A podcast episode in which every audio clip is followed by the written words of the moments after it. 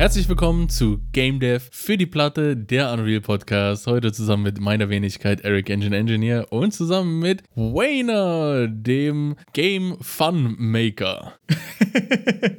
Moin. Moin, na? Was hast du gemacht die Woche? Ja, die Woche habe ich ein bisschen in Unreal natürlich rumgeklickt und habe auch viel Yu-Gi-Oh! so nebenbei gespielt, das gute alte Forbidden Memories für die PlayStation 1 und habe dann gedacht, oh wow. Gott. Das sind auch Forbidden Memories bei mir, ehrlich gesagt. das stimmt auf jeden Fall. Das war ja das PlayStation 1 Spiel, das so Yu-Gi-Oh! Kartenspiel regeltechnisch so gar nichts mit dem echten Kartenspiel zu tun hatte, sondern einfach parallel so seine eigenen Regeln erfunden hatte. Ich wollte gerade sagen, es war auch super random. Also es war sowieso schon zwischen Serie und äh, Spiel komisch. In der Serie war es am Anfang so, okay, wir schmeißen uns hier einfach Viecher ins Gesicht. Und irgendwann kamen ja erst die Regeln so dazu. Genau. Irgendwie auch ein ganz komisches Verhältnis. Okay, wie, du bist jetzt also in Kartengames gedeiht. Also ja, mit dem, mit dem Kartengame mit Yu-Gi-Oh! Ich habe das Gefühl gehabt, bei dem, beim Spielen jetzt mit meinem heutigen Anblick auf die ganze Geschichte, dass anscheinend die Entwickler von dem Spiel vielleicht die erste Folge von Yu-Gi-Oh! Gesehen haben und dann daraus dann das Spiel gemacht haben und die dann noch irgendwie gehört haben, die sollen irgendwas mit Fusionen machen. Und ja. später kam ja dann auch, also der Anime auch ganz wild. Aber die Hauptsache ist, ich habe dann gedacht, ja, Forbidden Memories, das wäre doch, also das äh, wäre doch ganz cool, wenn man das mal nochmal spielen könnte. Auf moderner Hardware mit vielleicht. Mit ein, ATX On. Mit ATX On. nee, äh, vielleicht auch äh, online. Also ich äh, denke die ganze Zeit, ich spiele mit dem Gedanken, mal ein kleines Online-Projekt zu machen. Und da hatte ich jetzt zumindest, äh, hatte ich die, das Vorhaben, da vielleicht das Ganze mit einem Yu-Gi-Oh! Rip-Off umzusetzen. Und da habe ich jetzt diese Woche mal äh, einfach das Kartendesign umgesetzt in Unreal. Ah, okay. UMG-Widgets, alles platziert, rumgeschoben und das Ganze so Data-driven gemacht äh, mit der Data Table im Hintergrund, uh. die sich dann die ganzen Informationen zu den Karten ziehen, wie, wie Bildchen, Angriffspunkte, Abwehrpunkte und das Ganze Also direkt so ein richtiges Framework für den ganzen Kram quasi. Erstmal nur die Karte, also machen wir mal ganz langsam. Ja. Aber äh, genau, schon mal ein Framework gemacht. Als nächstes wäre jetzt ein bisschen diese Core Game Loop mal aufzustellen mit dem, also dieses Turn-based, abwechselnd hm. eine Karte legen und das vielleicht replizieren, dass man irgendwie zusammenspielen könnte zu zweit. Ja, muss ich aber auch ehrlich sagen, also direkt, äh, direkte Meinung von mir dazu, Hot Take, das ist ein richtig, richtig gutes Einstiegsprojekt für, für Multiplayer-Online-Gedöns, weil ich glaube, ehrlich gesagt, Turn-Based ist der entspannteste Einstieg für Online, weil du einfach nicht so harte Limits hast, weil du quasi dir ja nur die, die, die Runden und die Interaktion abwechselnd und her schieben musst, weil du quasi ja nur in State-Machines unterwegs bist und weniger in Realtime-Interaktion ja. so. Finde ich, glaube ich, ehrlich gesagt, eine ziemlich gute Idee. Ist, das das, hat, hatte ich mir auch gedacht. Das klingt im ersten Moment realisierbarer, als jetzt direkt das äh, Online-MMO zu machen. Ah, schade natürlich auch wieder, dass es kein MMO ja. geworden ist. also Fatale Chance an der Stelle. natürlich ist äh, in meinem geistigen Dokument, Game Design Dokument, auch noch ein, ein Login-System geplant mit äh, auf dem Server. Und eine Open World, wo du Leute betteln kannst. Es ist Zeit für ein Duell und so. Es ist Zeit für ein Duell. Das so. Ich habe mir den Anime auch noch ein paar Folgen dazu angesehen die Woche. Einfach mal ein bisschen in Stimmung zu kommen. Und das war schon verdammt sick. Ja, also war schon sau cool, die Musik. Ich habe nicht so ganz verstanden, wie das alles abging. Es kam mir damals auch alles viel länger vor, aber ja, sehr funny da passiert sehr viel. Was hast du denn so gemacht? Ich stelle mir gerade noch vor, wie du dann quasi einfach vor deinem Rechner sitzt und quasi Yu-Gi-Oh! guckst und jemand anders guckt rein und bist so, was guckst du dir dann so? Ich versuche hier in Stimmung zu kommen, das ist Forschung für ein neues Projekt, geh wieder raus. so, lass mich in Ruhe, ich arbeite Ich hier. arbeite hier. Auf dem linken Bildschirm läuft Yu-Gi-Oh! Auf dem rechten Bildschirm Forbidden Memories an und in der Mitte sitze ja. ich in Unreal und hämmer dann irgendwelche Bilder. Also ich habe ja auch, ich habe wirklich ähm, locker drei Stunden damit verbracht, mir, äh, also ich mache das gerade, ich weiß nicht wieso, natürlich copyright-technisch sehr fragwürdig, aber Ich habe mir die ganzen Kartendaten aus irgendwelchen Yu-Gi-Oh! Forbidden Memories Fansites ge ge gezogen. Die, äh, was ja dann okay. super cool ist, konnte ich die dann direkt in CSV-Format in, in mein Tabellenkalkulationsprogramm reinknallen. Hab dann noch ein bisschen ja. Handarbeit erledigt und das als CSV direkt in Unreal importiert. Und das ging richtig gut. Das ist natürlich stark dann, ja. Das ist natürlich direkt auch ein super angenehmer Workflow. Ich glaube, gerade auch bei, bei Kartengames zerschießt du dir sonst den Scope auch sehr schnell. Ich glaube, Kartengames sind auch einfach so ein Genre, wo du vom vom, vom Ablauf deines Prototypes her schon sehr früh irgendwie ein bisschen Tooling-mäßig einfach was machen musst, um irgendwie die Daten zu handeln. Absolut. Und dann, dadurch hatte ich ja dann die ganzen Daten äh, in, in mein, äh, als Data Table natürlich in Unreal. Was mir dann natürlich fehlt, sind die ganze, das ganze Art-Zeug, also die Kartenbilder. Und da habe ich angefangen und habe mir zwei Stunden nebenbei halt Yu-Gi-Oh! laufen gehabt und habe dann äh, die ganzen einschlägigen Internetseiten abgesucht, um mir die Bilder zu ziehen. Also ich habe jetzt von den 700 Karten, die es original im Spiel gab, habe ich jetzt, glaube ich, 100 oder 70 oder sowas äh, rübergezogen. Ich denke auch, das reicht völlig. Absolut. Also, also. ich glaube auch, das ist schon, bevor du die Core Game Loop hast, brauchst du, glaube ich, nicht 500 Karten importieren. Ja, es war aber so, äh. so richtig cozy, weißt du, links läuft dann so Yu-Gi-Oh! Äh, in der Mitte ah, ja, das ist so, so das, das Game Dev-Äquivalent zu, welche Rüben züchten in Animal Crossing. Absolut. Meinst du einfach so, so Landwirtschaftssimulator pumpen? es tut nicht weh, wenn man nachdenkt, ja. Also es ist so. Dieses komische Stechen im Kopf war nicht da. Und das war toll. ja, funny auf jeden Fall. Ja, ich muss sagen, ich habe ähm, die erste Hälfte der Woche Game Dev-technisch tatsächlich gar nichts gemacht. Ich hatte irgendwie in den letzten Wochen oder in der also letzte Woche ja schon äh, erfolgreich berichtet, nichts geschafft zu haben und das ging mir die erste Hälfte der Woche auch. Ich muss ehrlich sagen, ich hatte irgendwie, ich bin ja irgendwie in Unity reingestiegen, dann haben wir den Game Jam gemacht, da können wir auch gleich mal über die Ergebnisse sprechen und dann habe ich irgendwie hier Tutorials angefangen und da Tutorials angefangen und ich war irgendwie so ein bisschen, ja, ein bisschen ausgeburnt irgendwie, was so, was so Unity Game Dev Kram angeht und ich war irgendwie so, ich hatte zwischendurch auch einfach Time, habe am Rechner gesessen und wusste irgendwie nichts mit mir anzufangen, ehrlich gesagt. Es war so richtig, so richtig die Flaute irgendwie. Und es war einfach so, ähm, finde ich gerade so, wenn man irgendwas Kreatives macht irgendwie, und da haben wir auch hier bei dem Video von Healthy Gamer letzte Woche drüber gesprochen und so, wenn man so sehr, ähm, wenn ich schon vorher, schon vorher irgendwie am Struggle bin, weil das, was dabei rauskommt, wird mir eh nicht reichen, so. Mhm. Weißt du, und dann hat man irgendwie so einfach so vergessen, den, den, den, den Prozess zu enjoyen. Irgendwie hatte ich da so ein, ich glaube, es ist auch einfach so ein klassisches Burnout-Ding irgendwie, dass man da zu sehr einfach drin ist und zu krampfig und dann macht man irgendwie nichts und dann ärgert man sich darüber, dass man nichts gemacht hat und so. Weiß ich nicht. War irgendwie ein ziemlicher Downer und deswegen habe ich einfach mal ein bisschen Self-Care betrieben und tatsächlich einfach drei Tage nur gezockt und nicht. Äh, Was hast du denn gespielt? Nichts, nicht, nicht, nichts gemacht. Äh, ich habe ganz viel Pathfinder Kingmaker gespielt. Das hatte ich sowieso mir auf Epic mal for, for free gesaved und ist quasi so ein Party-based CRPG. Mhm. Ganz klassisch so in der Richtung wie Baldur's Gate und so. Uh, und habe tatsächlich einfach mal ein paar Tage einfach nur gegamed und habe versucht mal mich quasi von Game Dev und von Devlogs auf YouTube und so Kram so komplett fernzuhalten. Ein paar Tage und muss sagen, das hat auch wirklich gut funktioniert und habe jetzt irgendwie vor, vor ein, zwei Tagen wieder angefangen, auch ein bisschen was zu basteln. Ich habe jetzt ja hier äh, mit prozeduralen Animationen ein bisschen angefangen. Ich wollte ja ähm, also mein aktuelles Projekt, sag ich jetzt mal so ein bisschen tutorialmäßig, was ich gerade machen will, äh, ist, was man einfach aus einem Cube an Game Juice rausholen kann. mit Animationen und mit Partikeleffekten. So. Ich will einfach, dass es sich gut anfühlt, mit einem Würfel durch die Gegend zu laufen. Du willst so den einfach Würfel mal zu gucken, auspressen, den ganzen Saft aus dem Würfel so, also, rauskriegen. Genau, das ist ja auch wieder dieses Thema mit äh, Kreativität durch Limitierung und so, weil ich will nichts animieren, ich will nicht, ich will keine Rigs in, also nicht welches Rigging machen, ich will keine Animation im Blender machen oder irgendein Kram, sondern wirklich nur so prozedurale Animationen, die so code-driven sind und so Partikeleffekte. Und nur damit will ich irgendwie gucken, ob ich das schaffe, einen, einen, Cube irgendwas zu machen.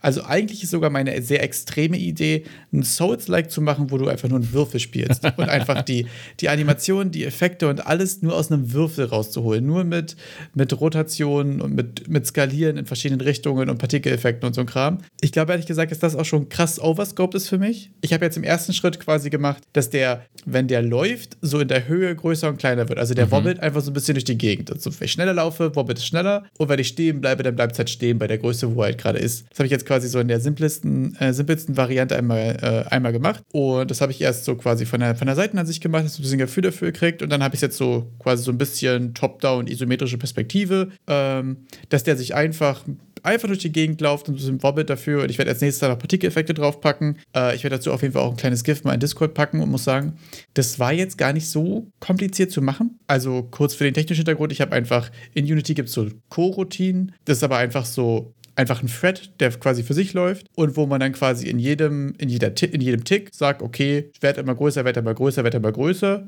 Also in jedem Tick nimmt er die Data Time und erhöht den Scale ein bisschen. Wenn der Scale über eine gewisse Grenze ist, dann geht er wieder runter.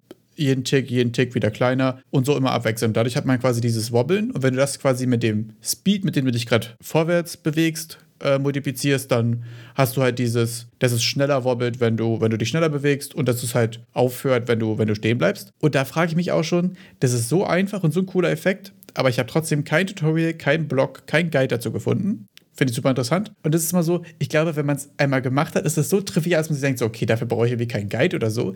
Aber als ich mit Unreal angefangen habe, weiß ich genau, habe ich sowas auch mal gesucht und ja. nicht gefunden und dachte mir, okay, ist bestimmt mega kompliziert. Und dann muss ich irgendwie das riggen oder ich mache einfach so einen Würfel und gebe dem so einen Knochen und dann mache ich in Blender die Animation und so ein Kram. Und so, man kann das auch so ganz einfach code-driven irgendwie machen. Das finde ich total erstaunlich, dass es da kein Story für gibt. Das habe ich auch oft gesehen mit diesem, also ich habe mich auch gefragt, wie man so diesen Wobble kriegt. Ich fand auch Wobble ganz interessant. Ich wollte mal auch so einen Schleim machen natürlich den mhm. Level 1 Gegner in meinem Fantasie-MMO, das ich nie anfangen werde. Ja. Und sehr gut, sehr gut. Da habe ich auch ein paar Lösungen gesehen, wo die auch 1000 Knochen da reingemacht haben und das dann so animiert haben, irgendwie mit Physical Animations für Unreal zum Beispiel. Wo ich dann auch ja. dachte, das ist jetzt keine geile Lösung, sage ich mal so. Ja, also finde ich auch interessant, warum, warum man da nicht irgendwie so ganz simple Lösungen irgendwie auch anbieten kann. Und da habe ich auch noch ein bisschen Partikeleffekte gemacht, um das dann quasi als nächstes zusammenzuschmeißen und zu gucken, dass man das irgendwie, dass es einfach zusammen irgendwie diese, dieses juicy Gesamtpaket so ergibt. Ich würde mir auch vornehmen, also ich werde es safe nicht schaffen, da Tutorial draus zu machen, aber ich würde das gerne mal, wenn das irgendwie fertig ist, quasi so als Beispiel und als Snippets mal irgendwie einmal zusammenschreiben und wahrscheinlich mal auf GitHub irgendwo zur Verfügung stellen, weil ich das total underrated finde, ehrlich gesagt. Gerade für so ein Prototype. Auch einfach mal, wenn du sagst, okay, ich habe hier irgendeine Figur gemodelt, ich habe da noch keine Animation zu, gemacht und ich will einfach gucken, wie die sich in meiner Welt fortbewegt, ist es ja schon, wenn die starr durch die Gegend fliegt, sieht es ja einfach nach nichts aus. Und wenn die einfach so ein bisschen irgendwie größer werden, kleiner werden, kleine Rotation, wenn die sich drehen und so, macht das ja auch schon voll viel für das Prototyping irgendwie. Mach doch eine kleine PDF drauf, so stell die auf unseren Discord. Ja, irgendwie, irgendwie sowas. Irgendwo werde ich es mal irgendwie zusammenschreiben und das dann mal irgendwie. Also ist noch lange nicht fertig, da werden wir die nächsten Wochen nochmal noch mal berichten, wie es geworden ist, aber irgendwie, dass es halt so, ja, so Bock macht einfach. Das ist ja immer quasi der keine Sachen. Also wie schafft man es, dass Sachen Spaß machen? Also mhm. Also das war ja zum Beispiel auch im Game Jam irgendwie so meine, mein, mein Fokus, dass es halt irgendwie Bock macht. Und ich glaube, es ist auch eine ganz gute Überleitung. Wir können äh, wir haben unsere Game Jam-Bewertungen bekommen. Ja. Und ich muss ganz ehrlich sagen, ich bin eigentlich zufrieden. Ich weiß nicht, wie es bei dir aussieht. Ich merke bei mir auf jeden Fall nur, dass ich in zwei Kategorien ganz gute Bewertungen bekommen habe. Und das waren die einzigen beiden Kategorien, mit denen ich mich so wirklich beschäftigt habe, sage ich jetzt mal so richtig aktiv. das war nämlich so Fun und Musik einfach, weil ich einfach ja so Basic Physics Interactions machen wollte, die irgendwie Bock machen. Und weil ich halt einfach einen Kumpel hatte, der die Mucke gemacht hat und die war mega geil.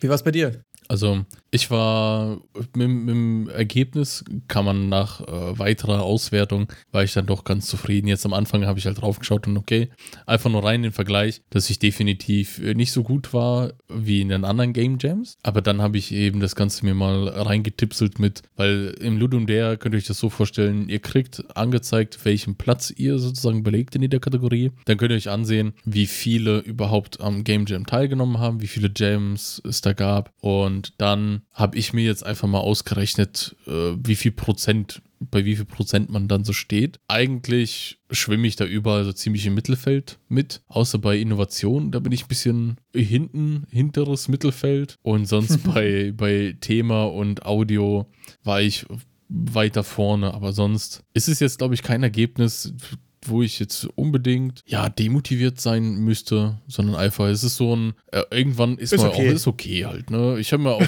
irgendwann zwischendrin wurde mir ja auch relativ schnell klar, dass jetzt ich gerade kein Game habe, das viel Spaß macht. Das hatte ich ja auch gesagt, dass es irgendwie, ich das Gefühl hatte, ja, äh, es war zu spät, um umzuschwenken, meiner, meiner Meinung nach. Und hm. ich hatte auch keine Lust, so richtig umzuschwenken. Und dann dachte ich, mache ich das Ding einfach mal fertig. Weißt, man, man macht ja auch nicht jeden Tag man macht, macht man die Mona Lisa. Ne? fürs Learning einfach. Also ja. da hat man jetzt einfach mal ein Learning, ist jetzt so eine Skizze und dann sage ich mal, ist okay. Also, wow, doch, kann ich gut mitleben. Ich sehe dann das, wie, wie gesagt, mit, mit Thema war dann ganz gut mit, äh, Mhm. ist anscheinend gut angekommen, dieses 10 Sekunden, die Explosion und Audio, wo ich ja dann die Musik äh, verwendet habe, lizenzierte Musik, die ich aus dem Humble Bundle hatte und sonst eben die Soundeffekte. Ich gehe dann davon aus, dass alles zusammen dann doch ganz ansprechend war. Mich würde jetzt interessieren, abgesehen von dem, was wir sowieso schon auch in den äh, vorletzte Woche besprochen hatten, was man sowieso aus dem Game Jam irgendwie gelernt hat,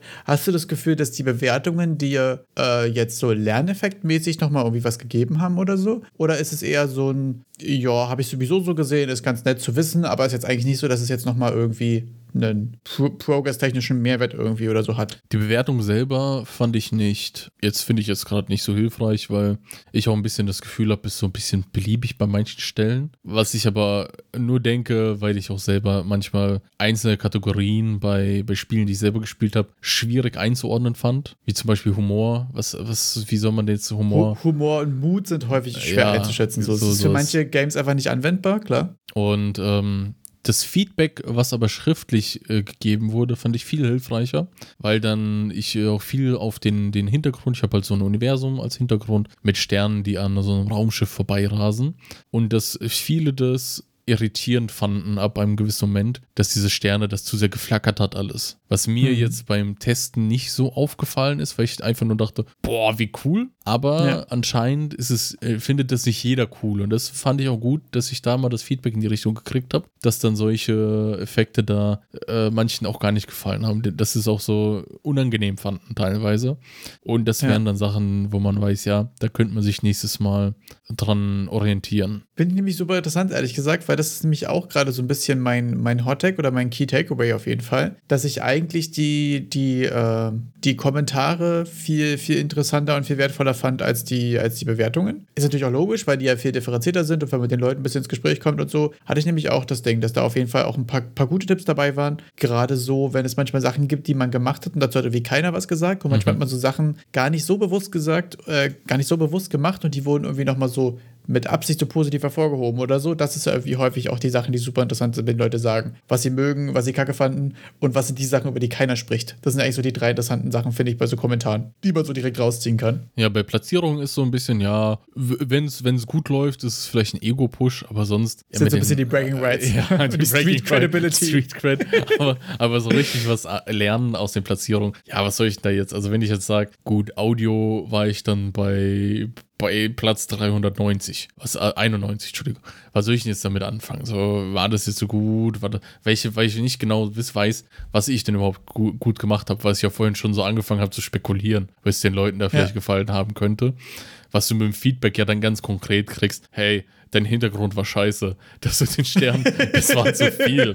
Das hat, das hat zu viel Ja. geblinkt, das, da wurde mir schlecht von. Damit kann ich, finde ich, viel mehr anfangen, dass ich dann auch ähm, in Zukunft sagen könnte, wenn die Ex Effekte zu extrem sind, vielleicht noch ein paar andere zu Rate ziehen äh, vorher und dann nochmal vielleicht auch das Publikum größer machen und es einfach mal zu testen, wie das ankommt. Und da vielleicht Ja. auch sensibler darauf zu reagieren. Ja, ja, interessant auf jeden Fall. Aber auch weil du gerade meintest mit dem, äh, das demotiviert dich jetzt nicht oder so, äh, hast du das eigentlich auch manchmal, so, so wie ich jetzt gerade beschrieben habe, so von letzter Woche, dass man manchmal so diesen zu viele Sachen angefangen, nichts fertig geworden und dann irgendwie manchmal in so einem, in so einem Loch ist irgendwie oder so einem, ja, in so einer, in so einer Leere, sag ich jetzt mal, was so die Motivation und die nächsten Themen und so angeht? Bist du denn auch so, dass du mal eine Runde einfach games oder mal auch einfach quasi äh, eher weg vom Rechner oder hast du da Escape-Strategien, was so die, die, die, äh, den Drive für, für was Kreatives machen und so angeht? Also mein, mein Drive kommt, wie du vielleicht schon äh, rausgekriegt hast, ganz oft, wenn ich irgendwas zocke. Und dann, also Ja. bei mir ist dann, wenn du vier Stunden was spielst, dann kann man noch so engaged sein und dann kommt die fünfte Stunde und dann fange ich an schon zu denken, wie könnte ich das denn selber in Unreal nachbauen? Also die, die, die richtige Mischung aus Games zocken und Games machen quasi. ja, schon so. Äh, Im Endeffekt, man, man hat ja schon Spaß an dem Medium und man muss ja auch sehen, was andere machen. Ja, total. Also man muss ja als Kunstkritiker und Künstler selber muss man sich auch andere Bilder ansehen, wie man die abmalen könnte, zum Beispiel, oder was genau dort versucht wurde zu machen. Und sich mal dabei, und dann mache ich mir halt eh schon Gedanken, wie ich das dann wie basteln könnte, was man da verwendet. Und dann denke ich mir, komm, setz du dich mal hin und mach mal was Kleines. Und dann ist so wie jetzt, habe ich dann auf einmal so Karten äh, für Yu-Gi-Oh! gemacht mit, mit der Datenbank an, also mit, mit der Data-Table-Anbindung und habe dann schon im Kopf äh, grob eine Struktur, wie man das aufsetzen könnte, wenn es online laufen sollte und sowas. Ja, finde ich super interessant, weil es war auch so ein bisschen, ehrlich gesagt, meine Erkenntnis der letzten Woche, dass ich in meinem Ganzen so äh, mit Arbeit gerade ziemlich viel zu tun und dann irgendwie Hobby-Game Dev auch noch am Pumpen und so, auch einfach, ähm, das einfach nur mal was zu, zu zocken so und daraus die Ins Inspiration irgendwie so, so intrinsisch zu bekommen, irgendwie auch einfach ein paar Wochen vernachlässigt habe so. Ja, wenn man sich zu sehr, glaube ich, auch aufs, aufs Game Dev fokussiert, dann, also die Erfolge sind ja schon klein, die du beim Game Dev machen hast. Na, gerade wenn man es für die Platte macht. Äh, gerade für das die ist Platte. ja genau der Struggle. Du hast ja am Anfang geht's, flutscht es und dann äh, kommt dann irgendwann die, die, die Hürde und dann, dann, dann wird es langsam mit den Erfolgen und dann dran zu bleiben. Braucht man auch so ein bisschen intrinsische Motivation, natürlich Disziplin und alles. Jo, dann kann ich, äh, dann ist es schwierig, ja.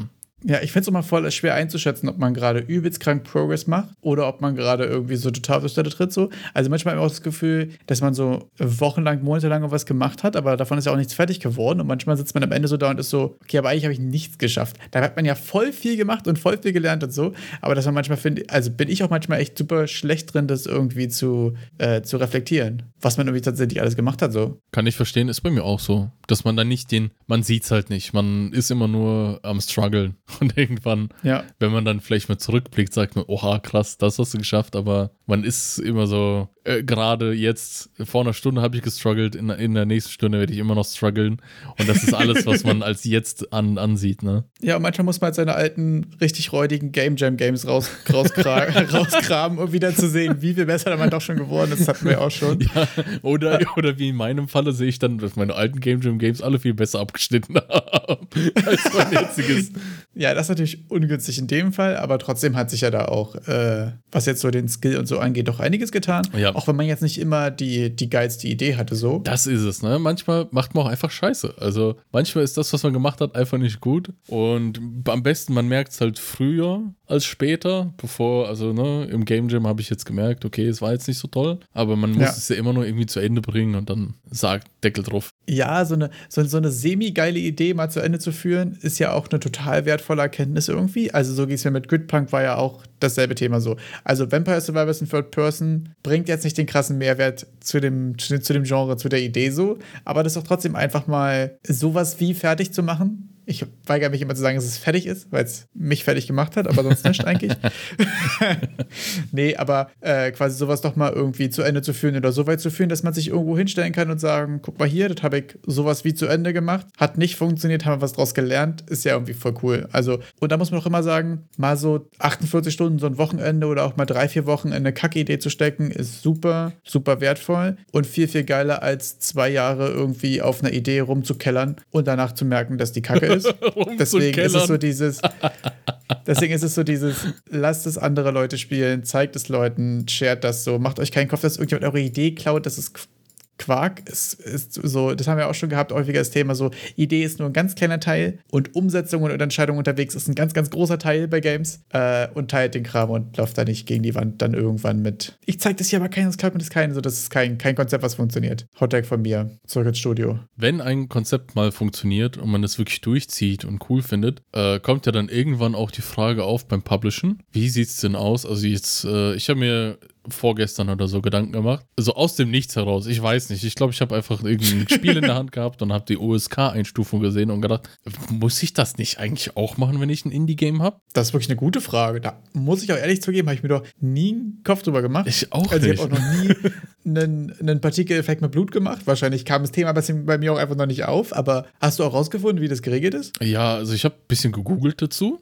und da das ja eine irgendwie freiwillige Selbstkontrolle ist, dieses USK Unterhaltungs-Selbstkontrolle, dies, das, ist es anscheinend rechtlich so geregelt, dass das USK-Siegel bindend ist für den Verkauf, dass du ähm, USK 12 Titel zum Beispiel nur an ab 12-Jährige verkaufen kannst. Das ist wirklich rechtlich Ja. bindend. Und wenn du dich nicht eingestuft hast oder nicht einstufen lässt, wirst du als Ü18-Titel instant eingestuft. Also kriegst keine Jugendfreigabe. Da sind dann diese Ah, okay. roten mit 18 drauf. Damit, und wenn du keine Jugendfreigabe erhältst, äh, dann, also keine Jugendfreigabe hast, dann kannst du theoretisch indiziert werden. Und indiziert zu sein, das bedeutet so viel wie, du darfst für dein Spiel nicht werben, du darfst äh, das in Deutschland, also in Deutschland nicht öffentlich bewerben, du darfst es irgendwie auch nicht zum Verkauf anbieten. Man darf es noch verkaufen, aber da muss schon jemand zu dir kommen und danach verlangen. Okay, weird. Also Das habe ich ehrlich gesagt auch noch nicht richtig verstanden, wie das mit dem Index und so funktioniert. Aber ja, ja, also es ist an sich, nicht, an sich nicht illegal, dieses Medium, aber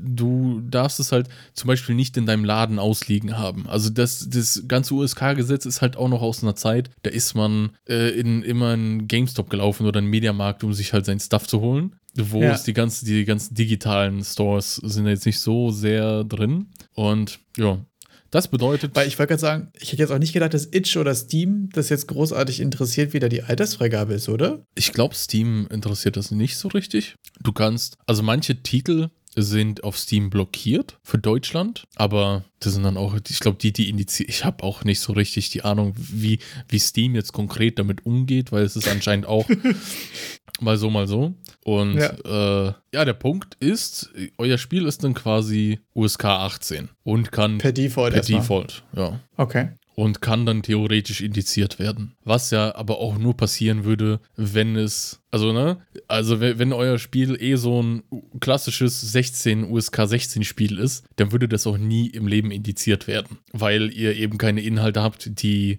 also wenn ihr von der USK-Behörde das USK 16 Siegel bekämt, dann wird es auch äh, nicht indizier, In indizierbar. meinem Kopf ist gerade schwer ganz groß der Gedanke, das klingt jetzt erstmal ziemlich kompliziert und mich würde voll interessieren, wo man das da beantragen muss, wenn man doch irgendwo mal bei GameStop im Regal landen muss. Und auf der anderen Seite ist bei mir so ganz groß und ganz präsent der Gedanke, eine Kategorie von Problemen, die ich gerne hätte. Ja, ganz genau. Also, wenn ihr, wenn ihr wollt, dass euer Spiel bei, bei den allgemein äh, bekannten roten Elektronik-Fachhandel, der auch irgendwas mit dem Planetensystem zu tun hat, wenn das da landen soll oder beim Experten Elektronikfachhandel oder sonstigen Fachhandel irgendwo auslegen soll, dann werdet ihr eine USK, ein USK-Siegel brauchen, weil die sagen so von deren Seite aus, weil meistens ist es geschäftlich ja so, dass sie diese Games dir abkaufen in, in Zehntausender Packs oder sowas und die legen das ja im Ja. Laden auf. Und wenn die dann theoretisch dieses, diese Möglichkeit der Indizierung irgendwie im Raum steht, werden die das halt nicht tun. Also, ne, wenn du USK 16er Siegel hast oder USK 18er Siegel und das ist alles geklärt,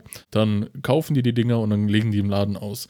Wenn ihr das wollt, dann könnt ihr das bei der USK-Behörde einfach beantragen. Es ist, nee, Entschuldigung, ist keine Behörde, ist ein Unternehmen, ist eine GmbH. Ah, okay. Ihr könnt es dort einfach wie einen Service beantragen. Ihr schickt da euren Scheiß rein, bezahlt die Fee, die dann irgendwie doch auch im Bereich von mindestens anderthalb tausend, meine ich, gelesen zu haben liegt. Und dann Okay. kriegt ihr ein Siegel, dass ihr da euch dann ja. da drauf drücken dürft und äh, verwenden dürft. Was natürlich für Indie-Games, ja, also Ja. kann man mal machen, Aber wenn man interessant Bock auf jeden hat. Fall. Um Geld. Ja, siehst du, wo wir jetzt sowieso schon bei, bei Game Jams davor auch noch waren, gibt es eigentlich auch noch zwei, zwei Game Jams, die ich gerne mal teilen würde, äh, die auch demnächst anstehen und die ähm, aus der deutschen Community einfach sind. Und das finde ich irgendwie doch ziemlich cool, dass es da gerade ehrlich gesagt gefühlt auch immer häufiger Events gibt. Und zwar gibt es einmal den Beans Jam Beans Jam! von der, von der Rocket Beans äh, Community quasi. Der ist, wenn ihr das jetzt hört, übernächstes Wochenende, also am Wochenende vom 11. November, 11. bis 13. glaube ich so, genau, 11. bis 13. November. Genau, von 8 bis 8 Und Uhr. Ich bin schon allein großer Fan, ehrlich gesagt, weil sponsert bei Fritz Cola. Da muss ich ganz kurz persönlich sagen, dass mich das abholt. äh, Sagte er, während er auf einem Ka- Kasten Fritz-Cola se- sitzt. So. exakt. Genau. Also eigentlich wollte ich mir so, so ein Game of Thrones Thron quasi so aus Fritz Cola Flaschen. Lassen wir das. Stellt es euch vor, ihr habt bestimmt ein Bild vor Augen. Und falls ihr noch von gibt's Fritz-Cola zuhört, wir, wir machen eine Postadresse. Meldet euch gerne. Meldet euch gerne. Ja, auch, auch da wären wir offen dafür, die Werbepartnerschaft doch zweiseitig zu machen. Lassen wir das. Außerdem gibt es noch den, den zweiten Mana Soup Game Jam. Der ist am 2. bis 4. Dezember, wenn ich richtig bin. Genau. Ähm, beide Game Jams sind, glaube ich, auch ziemlich explizit beginner-friendly, weil sie schon immer mal reinscha- äh, reinstarten wolltet. Und zu beiden Game Jams gibt es auch ziemlich coole und ziemlich offene Discord-Communities, wo man Teammates finden kann, wo man Fragen stellen kann. Einfach rundherum ziemlich coole Leute Ihr wisst ja, das ist ein Service-Podcast, wollte ich auch einfach gerne mal scheren. Genau, schaut mal bei beim Manasoup Discord vorbei. Ist eine ziemlich aktive Community. Ich glaube, der Discord, den nennt sich Manasoup Network. Da könnt ihr dann auch noch viel, viel mehr Infos zum Game Jam bekommen und auch, äh, wie Wayne auch sagte, die, die Projektpartner zum Beispiel an Land ziehen. Die machen aber auch abseits eben von dem Game Jam, habt ihr dort auch ganz viel Content in Form von Interaktionen. Also die sind schon zu, gefühlt eine sehr aktive Community. Yes, super cool. Gut, ähm, dann äh, begehen wir mal weiter auf der Liste.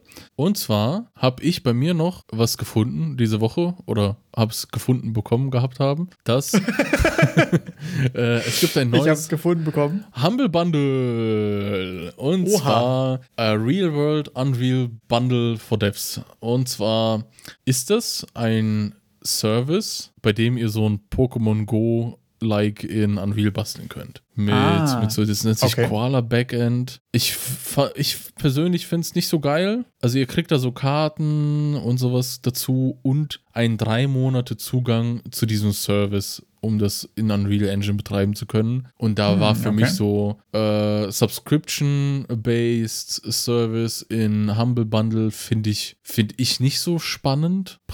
Triggert mich jetzt nicht so. Da äh, drei Monate dann einfach nur. Also was in diesem Pack enthalten ist, ihr habt dann dieses ganze Kartengedöns. Also ich glaube, jeder, der Pokémon Go mal gespielt hat, der kann sich so in etwa vorstellen, was das so Frontend-technisch bedeutet. Ihr kriegt Ja. dann eine Fantasy-Card, eine Sci-Fi-Karte und eine Low Poly Real World Map Karte, also quasi die ganzen Gebäude und alles, was dann auf der Karte, auf dieser Map ist, bisschen modelliert und eben Zugang zu deren, die nennen sich dann eben Koala, zu deren Backend für drei Monate das verwenden zu können in, in Unreal. Und ja, irgendwie ist jetzt nicht so, finde ich nicht so spannend, weil es eben nur ein drei Monate Zugang ist. Da bin ich allgemein immer so, ja, wäre es jetzt einfach nur ein cooles Plugin, das so mit Google Maps irgendwie zusammenarbeitet, würde ich es cool finden. So sage ich mal, wer das schon immer machen wollte, Ist sehr Special Interest. ist ja. sehr Special Interest. ähm, Fand's nur interessant, ist für Unreal, kann man mal sagen, kann man mal sagen. Ich persönlich, wie gesagt, werde es mir nicht holen. Aber dann kann dann keiner schreien, wie es hat mir keiner gesagt. ja, also es ist ein Humble Humble Bundle, wo Unreal draufsteht, deswegen wisst ihr Bescheid. Ähm, Mhm. Und ihr wisst Bescheid, ist für drei ich dazu noch, Monate. genau, was ich dazu nämlich sagen will, ist, ich glaube, es sind sechs. Sechs? Weil da steht nämlich bei dem einen hast du drei Monate Koala Backend Trial und dann hast du nochmal ein Koala Backend drei Monate Voucher. Ah, Es klingt so, als wären es in der Summe sechs. Nur for, Ah. for clarity reasons. Okay, tu- tut mir leid, ist in sechs. Doch, das klingt. Also bei dem einen steht explizit Trial und bei dem anderen steht drei Monate allgemein. Mhm. Ich würde jetzt mal frech davon ausgehen, dass die miteinander stacken. Müsstet ihr euch im Zweifelsfall aber nochmal informieren, könnte auf jeden Fall eine Pitfall eventuell sein. Glaube ich ehrlich gesagt nicht, dass es nachher so ein, ach ja, die anderen drei Monate sind für einen Freund oder so, aber äh, wisst ihr Bescheid auf jeden Fall, dass das potenziell sechs Monate sind, aber wir haben uns jetzt nicht weiter damit beschäftigt. Wenn ihr wirklich so eine Art von Game machen wollt, dann müsstet ihr da nochmal reinschauen, beziehungsweise da kann man bestimmt bei Humble auch einfach nachfragen, wenn es so Unklarheiten gibt. Hatte ich bei irgendeinem anderen Softwareband oder so, hatte ich schon mal irgendwas nachgefragt, glaube ich, als es mal Assets gab, die für Unity und Unreal waren oder so, da hatte ich mal irgendwas nachgefragt und da habe ich auch super schnell mega freundliche Antwort bekommen. Also im Zweifelsfall fragt einfach nach. ja, ich, ich weiß nicht, ich bin immer, ich bin nicht so ein Freund von irgendwelchen Subscription-based Sachen, weil ich da jetzt nicht so, sehe ich nicht Ähm, gerade, ich- sehe ich gerade nicht so. Ja, ich verstehe total, dass die einfach ihre Daseinsberechtigung haben, manchmal für Services, die halt einfach so das quasi mit sich bringen, einfach, dass die irgendwie eine Serviceleistung sein müssten. Ähm, Finde ich jetzt im Humble-Kontext ehrlich gesagt auch ein bisschen unintuitiv. Ja, das Humble Also- ist dann, was mir auch nicht so, was mir sauer aufstößt. Ja, also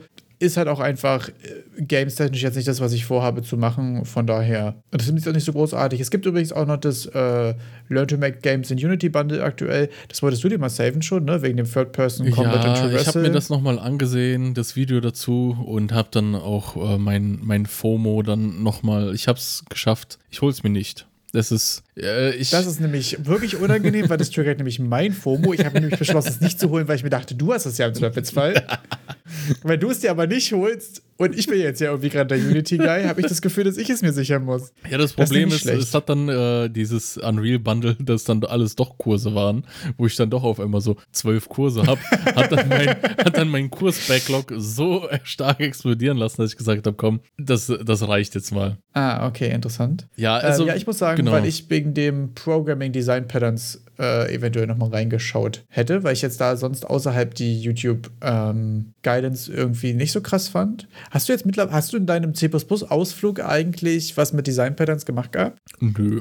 Nö. Er sagt Nö. einfach nö. Nö. Aber im, im Kontext von Card Games könnte das Command Pattern auf jeden Fall ein interessantes Ding Definitiv. nochmal für dich sein, Da ne? habe ich auch nochmal reingeschaut. Und im Kontext von meinem Card Game habe ich jetzt eigentlich vor, dass ich das Ganze, weil ich bin ja so ein Typ, ich mache dann immer direkt mal so, hm, ich starte Unreal und sage dann so, was mache ich denn heute? Und, also, und beim Card Game will ich es mal auf dem Papier erstmal durch. Also ich will es echt mal in Form von den ganzen Design-Patterns mal einfach durchdesignen und so, das mache ich so, dann ist das Pattern hier. Achso, du meinst so architekturtechnisch. Architekturtechnisch erstmal die. Und nicht Architektur auf Game Design technisch. Ga, genau, genau. Also ich rede jetzt gerade nur von der Architektur, weil Game Design technisch Ja. steht ja. Also ich will ja hier einfach nur so ein Copycat-Ding von Forbidden Memories in Online Achso, machen. weil das Game ist natürlich da. Das ist natürlich ein großer Vorteil. Genau, sehe ich dass ich erst. dann einfach nur die Architektur im Hintergrund habe und dann mich frage, wie kann ich das so mit dem Fokus auf Online? Welche Design-Patterns sind da gut? Wie, wie kann ich das in Form von Replizieren dann auch direkt irgendwie aufbauen? Was muss repliziert werden? Dass ich erstmal auf dem Blatt Papier alles durchdenke und es dann einfach nur in Unreal implementiere. Das war jetzt so, dass ich es mal dieses Mal so probiere und mal nicht einfach wild drauf los irgendwas mache, um dann mit irgendwelchen halbgaren Lösungen da irgendwie leben zu müssen. Ja, äh, ist interessant auf jeden Fall. Ich glaube auch, dass das nur begrenzt umsetzbar ist. Ich glaube, da kann Ja. man sehr viel vorausplanen und nachher wird sich in Implementierungsdetails doch nochmal was ändern. Ich glaube, sich so ein bisschen upfront eine Idee zu machen und dann quasi loszulegen, äh, ist wieder eine Frage der richtigen Mischung tatsächlich, glaube ich. Ja, Aber dass du natürlich den Game Design Teil schon abgehakt hast, weil das Game mir einfach schon interessiert, finde ich super interessant. Weil ich ehrlich gesagt sagen muss, irgendwann will ich mal ein Game machen, was ich mit Stift und Papier prototypen kann ja. und dann das dann quasi in Engine umsetzen. So, das ist eigentlich auch. Ich bin leider in so Board Games und Card Games und so überhaupt nicht unterwegs und deswegen ist es so für mich total unintuitiv, in die Sachen irgendwie äh, Games zu machen oder so. Also, das ist überhaupt nicht so mein Genre. Dadurch habe ich jetzt da irgendwie gar keine Ideen oder irgendwas. Ist aber eine Sache, die ich auf jeden Fall mal machen will, weil ich muss sagen, ich stelle mir das schon einen krassen Vorteil vor, einfach das Balancing und das Gefühl, quasi vorher mit Stift und Papier quasi prototypen zu können, um quasi Mechaniken schon mal zu testen, um einfach mal zu, äh, auch Freunde, Familie und so einfach direkt schon mal mit Zettel und Papier damit nerven zu können und so finde ich irgendwie super stark. Da freue ich mich sehr drauf. The Will point ich of Nerve einfach nach vorne ziehen, ja. Dass du dann nicht Ja, wirklich so. Wenn alle, alle schon denken so, oh nein, er hat wieder den Rucksack dabei mit den weißen Karten, die er selbst beschriftet hat. Dann so, na. So, das würde ich gerne mal machen, da freue ich mich drauf. Ja, ich höre ja raus, du bist auch so ein, so ein CRPG-Fan, so ein bisschen. Hast du da schon Ja. mal gedacht, sowas selbst in die Richtung zu machen? Ähm, tatsächlich wollte ich ja mal, ähm, also am liebsten bin ich ja bei den Games immer in den äh, Echtzeit mit Pause-Games unterwegs. Also die CRPGs teilen sich ja so ein bisschen in Turn-Based oder in RTWP, also Real-Time with Pause, auf. Äh, und ich mag die Real-Time-Sachen ein bisschen mehr, weil die gerade in so so, du hast ja häufig so Dully-Encounters, wo du, oh nein, ein Wildschwein, das 20. weißt du? Und das ist so bei Echtzeit-Sachen so, ja, den knüppel die dir einfach weg. So bei Turn-Based ist trotzdem, es dauert trotzdem drei Runden bis Ja, zu den. ja. Deswegen mag ich die anderen mehr, weil die ein bisschen dynamischer sind und du, weil du mehr selbst Einfluss auf das Pacing vom Combat nehmen kannst. Und da warst du, das war das erste Mal, als du bei mir im Stream warst tatsächlich. Das war quasi ein Ansatz, wo ich das, das Party-Game, also das Party-Based-Game eher machen wollte, dass du quasi einen Ma- Main-Character hast, der die anderen äh, kontrolliert, was so ein bisschen der Versuch war, äh, auch so Monster-Taping-Games quasi Ach, das in war Echtzeit dein, Third Person zu das war bekommen. dein Brokkoli mit dem Pokémon drumherum. Genau, Ja. genau das. äh, das war tatsächlich mein, mein Versuch, mal in die Richtung zu gehen. Und das muss ich auch sagen, ist bei mir so eine Idee, die irgendwie seit ein, zwei Jahren vor sich hin brodelt und die ich auf jeden Fall irgendwann mal machen will. Irgendwann will ich mal ein Game machen, wo du quasi einen Main-Character hast und rundherum eine Horde von geometrischen Formen oder Pokémon-artigen Viechern oder irgendwas und die quasi in Echtzeit so koordinierst. Weil ich muss ehrlich sagen, ich habe mir schon immer, auch bei Pokémon und Pokémon Games und so, habe ich mir das immer ein bisschen anders vorgestellt, als es umgesetzt wurde. Weil es ist einfach re- unrealistisch, dass du quasi so Monster und Drachen hast, die sich so abwechseln. Ja, ja. Weißt du, so, nein, warte, okay, du bist dran. Fand ich einfach immer so unrealistisch und auch, ähm, weil das ja auch einfach, äh, wenn man davon ausgeht, dass äh, jetzt so allein vom Narrativ her sind es ja häufig irgendwelche Monster oder so, die auch schwer zu kontrollieren sind und so. Und dafür ist die Steuerung doch aber auch immer sehr genau, weißt du? Und da habe ich mir schon Okay. mal vorgestellt, dass es cool wäre, wenn man das ein bisschen, ähm, ein bisschen chaotischer, ein bisschen loser irgendwie vom, vom Combat-Design her hat. Äh, was dann schnell. Da fällt mir direkt ein, es gibt, also ich habe gerade so ein bisschen mein PlayStation 1 Revival. Es gibt das wunderschöne Spiel, das nennt sich Digimon World. Oh, ich habe so gehofft, dass du das sagst. Ja. Bestes Spiel aller Zeiten. Also in dem Spiel, ihr habt ein Digimon, das ist so ein bisschen wie, wie Tamagotchi, aber nur mit Kämpfen. Ihr müsst euch um das Digimon kümmern. Das ist so ein digitales Monster, das ist euer bester Freund, kann nicht so wirklich reden, hört aber auf euch. Ihr müsst es füttern, ihr müsst damit aufs Klo gehen. Und ihr könnt damit auch gegen andere Digimons kämpfen. Und diese Kämpfe bei ja. Digimon World sind eigentlich genau das, was du beschreibst. Denn das Spiel ja. legt sehr viel äh, Wert drauf, dass dir klar wird, dass dein Digimon ein selbstständiges Wesen ist.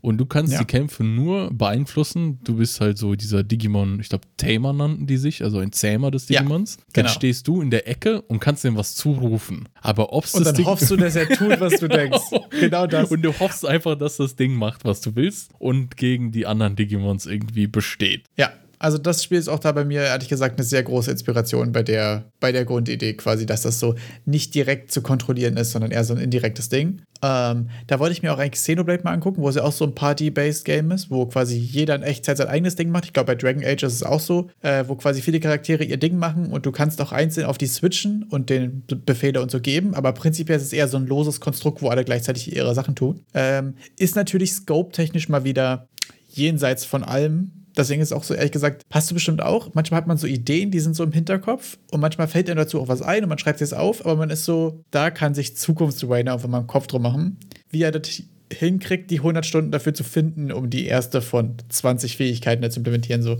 Also ist für mich so ein, ich glaube, das wäre das bei mir, was man wahrscheinlich als das Dream Game, was ich niemals machen werde, bezeichnen würde so, weil das die Sache ist, die Idee, die ich schon immer im Hinterkopf habe, was ich aber nicht zeitnah anfangen werde zu machen, einfach aus Vernunft ehrlich gesagt. Hey, mach doch einfach nur online drauf und mach das zum MMO und dann kannst du direkt damit anfangen. Also. Der Rest ist quasi trivial, ja, genau. Der auf Rest jeden Fall.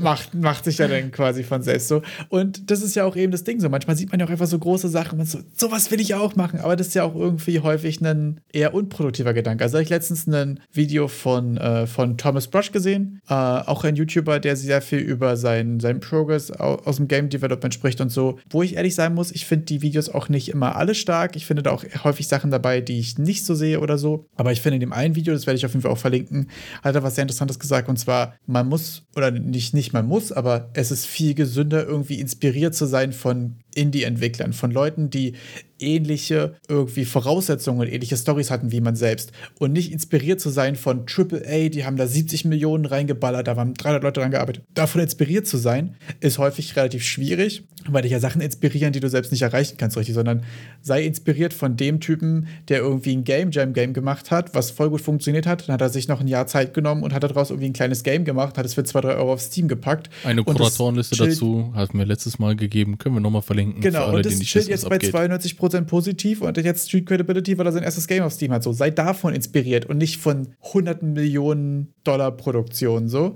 das fand ich irgendwie einen ziemlich interessanten Gedanken, ehrlich gesagt. Ja, der Thomas Brush, der Herr Pinsel, der hat ja, also was, was mich bei seinen Videos immer so ein bisschen abturnt, ist, dass es wirklich sehr viel Werbung und sehr viel ja. Eigenstory-Vermarktung ist, wo ich mir manchmal denke, ja klar, muss man machen, wenn man da irgendwie so bestehen will in dem Kontext, aber da ist schon sehr offensiv, finde ich es zumindest, sehr offensiv. Ist mir persönlich auch immer ein bisschen zu viel. Also, da muss ich sagen, habe ich bei, bei, bei Thomas Brush und auch bei Jason Weinman zum Beispiel, den ich jetzt so Unity-mäßig häufiger Sachen geguckt habe, häufig ehrlich gesagt für mich auch sehr schade, weil ich den Content, gerade von Jason zum Beispiel, auch häufig ziemlich stark finde. Aber es ist auch für mich wirklich sehr anstrengend, wenn du ein 5-Minuten-Video hast und bei Minute 2,20 fängt er an, über das zu reden, warum du drauf geklickt hast. Manchmal ist es auch so Minute 1,30 oder so. Ich will jetzt hier auch keine genauen Zahlen nicht übertreiben oder so. Aber es ist schon, es ist mir auf jeden Fall schon passiert, dass ein Drittel des Videos quasi das erste Drittel einfach fluff war irgendwas, hier ist mein Kurs, da habe ich noch was gemacht und so. Das kann man auch machen, aber ist halt immer so eine Stilfrage. Mir ist es auch häufig zu viel, ehrlich gesagt. Wenn weil du ich dann auch merke, das Template XY haben willst, geh auf meine Website, dann trägt man seine E-Mail-Adresse ein, dann kriegt man auf seine E-Mail erstmal einen Bestätigungslink, dass man sich zum Newsletter wirklich anmelden möchte. Wenn man da dann Ja klickt, dann kriegt man erst das Template. Und die, also das ist so ein bisschen, bei, beim Thomas Brush kommt es mir manchmal so vor, dass der dieses er hat echt eingegeben auf YouTube, how to be a biggest YouTube Entrepreneur und macht wirklich diese Liste, die du da kriegst, macht er jeden Punkt. So mit äh, deine deine E-Mail-Listen aufbauen von deinen äh, Followern und alles, damit du dann die noch Ja. in Newslettern bombardieren kannst. Aber klar, du wolltest was sagen, ich musste raus, es musste noch raus. Aber so, Ja, nee, ich verstehe das ja auch total. Ich merke bei mir auch, dass es so, ich verstehe das und ich finde es auch inspirierend, weil das ja auch funktioniert offensichtlich. Aber ich merke, dass es mich als, als Viewer, als Konsument anfängt, irgendwie mir einfach zu viel zu sein. Und ich merke, dass ich in die Mitte reinskippe und dann verstehe ich den Kontext nicht und dann lasse ich es auch und mich das auch einfach als, als Viewer irgendwie irgendwann einfach abturnt. So. Also da muss ich sagen, immer wieder krassestes Gegenbeispiel ist Mrs. der nicht mal Hallo sagt, sondern der einfach in die Topic Minute, also das ist so die erste Sekunde bist du drin. Das ist manchmal so, wenn du auf YouTube so Videos guckst und da kommt so die Werbung und dann hast du es ja manchmal so, dass das, selbst, das Video selbst so wegen Buffering und so ein Kram oder so einen leichten Delay immer so in, in, in die dritte oder fünfte Sekunde erst reinstartet. Ja. Und das ist bei ihm so, dass du zurückspringen musst, weil du ja die ersten zwei Sätze schon verpasst hast, einfach so. Anderes Extrem. Und was ich noch sagen muss, was mich bei dem Thomas Brush Video krass frustriert hat, was ich wirklich, also es auch wirklich sehr subjektiv und wahrscheinlich einfach wie mein Ding, aber ich hasse das so sehr, wenn Leute immer so von deinen Talenten sprechen. Ich finde so Talente, Talente und Motivation sind für mich irgendwie so in Game Dev Bubbles so die Unwörter die immer für die falschen Sachen benutzt werden, so. Weil man so, ja, wenn du Talent dafür hast, dann nutzt es und so. Und ich denke immer so, ja, ich habe halt kein Talent für irgendwas, sondern ich muss mir halt alles irgendwie erarbeiten und dann immer so, ja, irgendein Talent hast du immer, was du nutzen kannst. Und ich dir sitze da so vom Rechner und denke so, nee, habe ich nicht. Das, was ich kann, habe ich gelernt, weil ich es lernen wollte, so. Ich finde das immer sehr schade, weil manchmal so der Eindruck entsteht, man müsste irgendwelche Talente haben, so bei der Geburt wurde eine Münze geworfen und dann hast du es oder hast du es nicht. Und für mich ist ja logische Schlussfolgerung, ja, wenn ich es nicht habe, dann kann ich es halt auch lassen. Und da bin ich immer so, Leute, wenn ihr irgendwas lernen wollt, dann könnt ihr das lernen. Es ist nichts Angeborenes oder irgendwas. Klar, es gibt Sachen, die fallen einem leichter, es gibt Sachen, die fallen einem schwerer.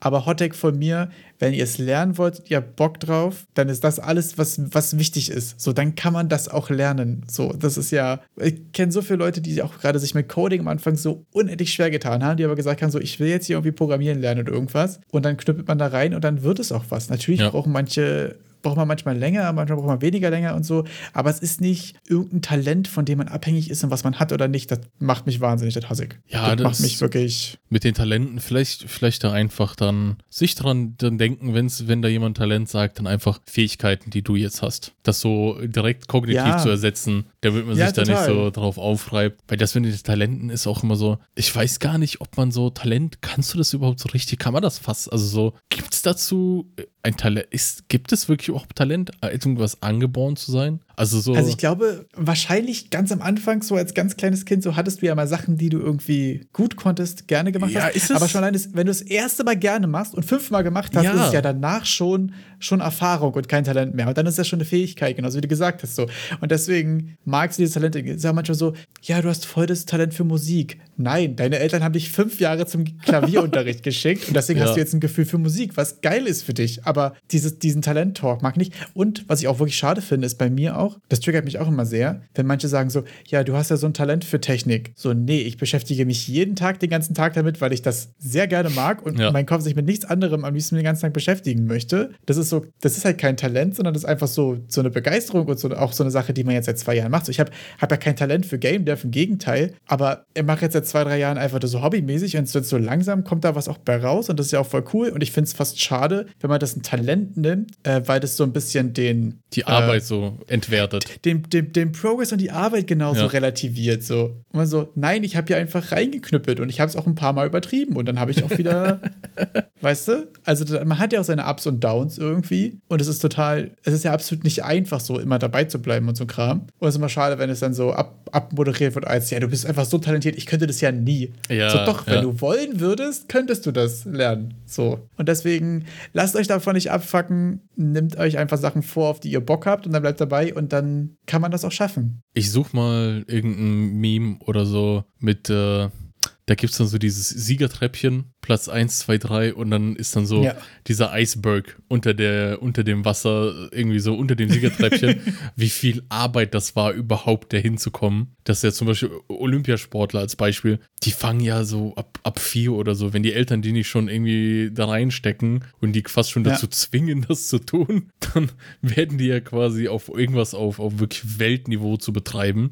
Das ist ja pures Üben. Da ist ja nix. Also so, Ja. ich würde sogar in Frage stellen, ob es etwas wie Talent gibt, wenn du einfach nur die ganze Zeit deine Fähigkeiten trainierst und ob du dann nicht am Ende so ein Fünkchen Glück einfach gehabt hast und damit dann und dann sagst Immer. du, dann heißt es, das war Talent. So, nee, das war eher so, du hast alles gemacht, damit, falls du mal Glück hast, dass es dann auch funktioniert. Also, ne, es ist ja dann so, wenn du jetzt mal die ultra geile Idee hast, muss ich ja auch die Fähigkeiten haben, das durchzuziehen. Bei Game Dev zum Beispiel. Na total, das ist ja auch häufig so Survivorship Bias as fuck so. Also, wenn du die Leute fragst, die irgendwas geschafft haben und die irgendwas erschafft haben, im Nachhinein macht das ja total immer alles Sinn. Ja. Aber dazwischen war das trotzdem ja einfach der Grind. Ja. So, und was ich dazu noch sagen will, ist dieses auch, dieses Nutze deine Talente und so, ähm, was ich den viel produktiveren, konstruktiveren Gedanken daran finde, ist, dass du auch einfach die Sachen, die du kennst und die du weißt und die du sowieso schon gemacht hast, auch einfach als Vorteil siehst. Also manchmal ist es ja so, dass man sagt, okay, ich will Game Dev machen, aber eigentlich habe ich jetzt hier zum Beispiel Elektrotechnik studiert und man ist so, boah, Elektrotechnik studiert zu haben, ist so mega useless und gar keinen Bock drauf und so.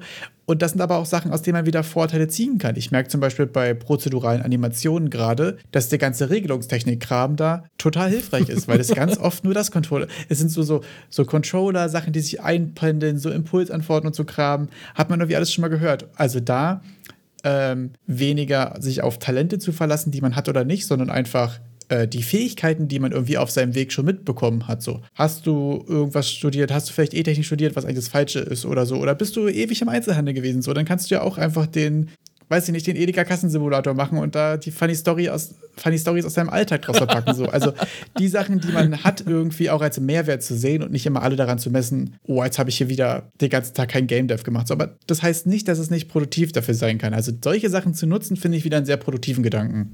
Ähm, das wird ja auch zum Beispiel super viel behandelt in der äh, unendlich geilen Website von dem Twitch-Streamer Pirate Software, der auch so dieses, du musst kein Künstler sein, du musst kein Programmierer sein, um Games zu machen und so, sondern gucke, was sind deine Sachen, die du bisher so erlebt hast, die du mitbringen kannst und nutze die und so. Das finde ich irgendwie einen sehr produktiven Gedanken. Die Website will ich auch mal verlinken, die ist wirklich, wirklich super cool, äh, weil die gerade auch dieses, ähm, diesen Startstruggle sehr einfach behandelt. So. Und um unserem Podcast-Namen auch mal wieder ein bisschen Ehre zu machen, möchte ich doch auch wieder was zu Unreal erzählen, denn da gibt es nur ein paar kleine News. Nicht viel. Jeder, der Unreal Fest nicht gesehen hat, es ist gerade die Videos sind von YouTube zu den ganzen Tagen jetzt entfernt worden. Ich gehe davon aus, dass die einzelnen Videos der Beiträge, die im Unreal Fest zu sehen waren, jetzt demnächst mal nochmal released werden. Und zwar ohne, dass ihr, also der da vorher war es jetzt so, dass ihr einfach vom Unreal Fest Tag 1 war ein 8-Stunden-Video auf YouTube und du müsstet, musstet ihr euch über die Timestamps die einzelnen Vorträge raussuchen. Und teilweise waren die, die Sounds ey, auch super scheiße, weil sie super ultra leise waren. Das äh, wurde jetzt von YouTube runtergenommen und ich gehe, wie gesagt, davon aus, dass das wiederkommt, aber dann zurechtgeschnitten und den Sound eingestellt. Was es diese Woche auch noch gab, sind die Winner vom Mega Game Jam. Da haben die in, auf Epic eine kleine Seite dazu gemacht und Ah, ähm, ziemlich cool. kann man sich mal ansehen. Der Erstplatzierte, der ist irgendein Spirit Warden Frog Game. Muss man sich mal anschauen. Das ist auch so ein bisschen Gardening mit, äh, mit, mit ein paar Twists. Und ihr schaut euch die Plätze an, wen es interessiert, was andere so in Unreal geschaffen haben in dieser Zeit. Kann man sich mal reinziehen. Der dieswöchige Donnerstags-Stream äh, war auch äh, Thema Mega Jam. Der ist aber gerade auch nicht auf YouTube zu finden. Deshalb kriegt ihr dazu gerade keinen Link. Ich habe ihn nicht gefunden. Okay. Vielleicht gibt es ja nächste Woche was. Manchmal, manchmal hängt es. Vielleicht ist dann der, der YouTube-Dude bei Epic der, oder die Dudette damit beschäftigt, den Unreal Fest da richtig zusammen zu cutten. Und deshalb gibt es noch keinen kein Mega Jam Donnerstag-Stream auf YouTube. Auf jeden Fall werden wir dann nächste Woche Bescheid geben, falls es die nochmal gibt. Dann noch ein Punkt, der jetzt nicht diese Woche, sondern vorletzte Woche released wurde. Aber, also, was heißt released? Zumindest ein, ein Video dazu. Und zwar ein Tutorial, wie ihr mit Reality Capture, äh, was eine Software ist für Fotogrammetrie, aus äh, Fotos und einem kleinen Video von eurem Gesicht euren eigenen Metahuman basteln könnt, der euch entspricht. Ah, ziemlich cool. Und Hast du schon mal ausprobiert? Nee, noch nicht. Das war jetzt, äh, denke ich mir, mache ich mal die Woche mal. Die, ihr, so, ihr müsst dann so mit kreisenden Bewegungen ein Video von eurem Kopf machen, äh, von eurem Gesicht. Könnt das dann in, in Reality Capture reinladen, das zu einem 3D-Modell äh, rendern lassen, äh, dingsen lassen, fotogrammetrieren lassen. Ich weiß gar nicht, wie das, wie das heißt, dieser Vorgang. Den 3D Capture? capturen und dann Sollen wir capturen? Keine Ahnung, ja. war war wir something capturen? Weil äh, wir hatten ja schon vor, vor zwei Monaten, glaube ich, war das neu, dass ihr eben aus einem 3D-Modell einen Metahuman erstellen konntet. Da Ja. war das dann, dass ihr dann das irgendwie einfach rein, reinpackt ins Plugin und dann ein paar Klicks macht. Ja, das funktioniert. Da war dann natürlich die große Frage, wie kriege ich denn jetzt meine Visage da irgendwie rein? Und da kommt jetzt eben Reality Capture und liefert da jetzt diesen nächsten Brückenstein, damit man endlich mal ähm, als Metahuman in Unreal rumspazieren kann. Aber auch ziemlich cool, gerade für den ganzen VTuber-Kram, oder? Wenn du dich quasi, äh, wenn du so, so Online-Streaming-VTuber-Kram machen willst und du quasi dich selbst als Ausgangslage nehmen kannst und dann kannst du ja noch ein bisschen an dem, an dem Model irgendwie was, was drehen und machen, wie du willst. Und je nachdem, ob du möglichst realistisch sein willst oder ob du möglichst dich selbst noch unkenntlich machen willst, äh, stelle ich mir vor, dass es ein ziemlich cooler Einstieg dafür ist. Also ich denke mir bei, bei VTuber-Geschichten wäre es am einfach so, da würde ich jetzt nicht unbedingt einen 3D-Scan von meinem Gesicht haben wollen, weil dann kann ich doch einfach die Kamera anmachen. Aber, oder ist das so, Ja, weiß ich halt immer nicht, ist ja die Frage, ne? Ja. Aber dann musst du nicht gucken, wie deine Haare heute sitzen. ja gut, dadurch, dass ich meine Haare eh maximal 4 mm trage, ist das eh egal. Okay. ist ein Argument, werde ich nicht sagen. Nee, aber sonst gab es gar nicht so viel, was ich irgendwie mitbekommen hätte. Ich, ich hänge da eigentlich schon am Tropf der Unreal News, aber sonst ist mir nichts Interessantes so jetzt in die Quere gekommen. Ah, okay. Ich habe die Woche noch was Interessantes gesehen und zwar gab es noch einen, hat jemand auf Reddit gepostet, ähm, einen kleinen Artikel über Simplicity in Game Design und das fand ich ziemlich interessant. Das schien auch so ein bisschen aus einem aus Blizzard Mentoring irgendwie raus, was so ein bisschen angefangen hat mit so, was ist die, die einfachste Interaktion in, in World of Warcraft und warum machen die Spaß und so und was ist so, also wieso ähm, so Simplicity irgendwie einfach viel, viel, viel Mehrwert bringen kann irgendwie in Game Designs und da gab es irgendwie so, so fünf Ke Kernpunkte, so Basic Gameplay ist fun, dass so Limitierungen Gameplay engaging sein können, also dass du halt Sachen haben eine Range, Sachen haben eine Cast Time, Sachen haben Ups und Downs, äh, manche Sachen sind sehr effektiv, andere Sachen nicht, dass solche Sachen immer so äh, interessante Entscheidungen aufwerfen. Und dass auch so ähm, simple, ganz simple Features dann in der Interaktion Komplexität aufmachen können, was ja gerade so bei vielen gut zugänglichen Card-Games, zum Beispiel, wenn man jetzt zum Beispiel an Hearthstone denkt oder sowas, äh, merkt, oder auch bei, bei Breath of the Wild, wo ja viel so Systemic Design ist, so mit, okay, das, das brennt, das leitet Strom und so, dass so ganz einfache Game Design Regeln quasi, die du für dein, für dein Game irgendwie aufmachst, dann in der Kombination, in der Interaktion irgendwie Komplexität mitbringen und gar nicht mal äh, du immer eine große Komplexität upfront in deinem Game Design brauchst. Und es hat irgendwie am Ende nochmal so ein bisschen abgewrappt mit, dass du dich selbst quasi entscheiden musst, wann du dich für Simplicity und wann du dich für Komplexität irgendwie so entscheidest. Ähm, was so, was so ein, einzelne Designentscheidungen angeht und so, fand ich insgesamt einen ziemlich, ziemlich interessanten Read, ehrlich gesagt, weil das auch gerade ähm, gerade für so Game Jams und so merkt man ja auch, geht mir jedenfalls so, dass die Games, die, die richtig, richtig simpel in der Base sind, am meisten Spaß machen, weil sie auch einfach so leicht zu grabben sind. So, ne? Du schadest es und nach fünf bis zehn Sekunden weißt du, okay, ich muss das abschießen, ich muss das runterschubsen, ich muss das in der Reihenfolge dahin kommen oder so. Oder das ist gut, das muss ich einsammeln, das ist nicht gut, das tötet mich. So, das so so einfache Interaktionen einfach so satisfying sind. Das sind auch, finde ich, Sachen, bei denen man sich häufig irgendwie drauf rückbesinnen kann und muss. Jo. nee, es ist stimmt. Eriks Also, zusammenfassende Meinung zu dem Thema ist, yo. ähm, ja, mit der Simplicity, du hast dich bei, bei Breath of the Wild, war ich dann nochmal hängen geblieben geistig mit den einzelnen systemisches Design, einzelne Sachen sind. Ähm, ja, also ich, ich, ich, mich hat dann doch verwundert. Also ich stelle mir das, das sieht so einfach aus bei Breath of the Wild zum Beispiel. Aber wenn ich das mir dann nochmal ganz konkret überlege, glaube ich, ist doch sehr komplex die Umsetzung im Hintergrund. Also, Ja. das. Also habe ich auch schon. Also einfach für den Spieler zu verstehen, ja, weil es dann Ja. auch so natürlich ist, so mit Feuer brennt. Okay, Feuer Ja. macht Aufwind, ja, und Feuer, also dann, aber dann dachte ich mir beim, beim Zocken letztes Mal so Breath of the Wild, dachte ich mir, da, das ist jetzt alles für uns ganz natürlich, aber das ist so kompliziert, das alles, das muss sich ja jemand gedacht haben, dass das auch möglich sein muss, weil alles, was sich nicht jemand gedacht hat, dass es möglich ist, gibt es nicht. Es muss jemand da, es muss jemand dem programmiert Stein haben. sagen, dass er Steinsachen macht. Und das ist dann wieder dieser Punkt. Okay, das ist vielleicht simpel, also ob es so simpel ist, ob simpel bedeutet, aber auch einfach zu implementieren zu sein. Also so, da dann nochmal die, die Frage aufzuwerfen, wie, was, was vorne rum einfach ist, kann super kompliziert im Hintergrund sein. Also ehrlich gesagt, sogar Hot Take von mir, so richtig, richtig simpel ist richtig, richtig schwer zu implementieren. Ja. Häufig. Also gerade, also hier zum Beispiel war so äh, der, der Basic Feu Feuerball in, in WoW irgendwie auch ein Thema. Da war auch interessant so aufgedrückt, okay, du drückst halt einen Knopf, dann lädt das und dann schießt das Ding einen Feuerball. Aber dass da auch schon so viel, so viel Details irgendwie drin stecken. So, du kriegst unten die Loading Bar, du siehst eine Animation von deinem Charakter, der hat insgesamt ein anderes Dings. Du hast äh, Soundeffekte, abhängig davon, ob du den Feuerball gerade castest oder ob der Feuerball auch gerade auf dich zufliegt. Du hast manchmal dann äh, Range-Limitierungen, wenn der Gegner außer Range läuft und so weiter. Du hast, wenn der Gegner schon dich chargt zum Beispiel, hast du viel Antizipation von, schaffe ich das dem noch einen zweiten Feuerball ranzudrücken, bevor er mich erreicht, mich attackt und mich eventuell unterbricht und so ein Kram.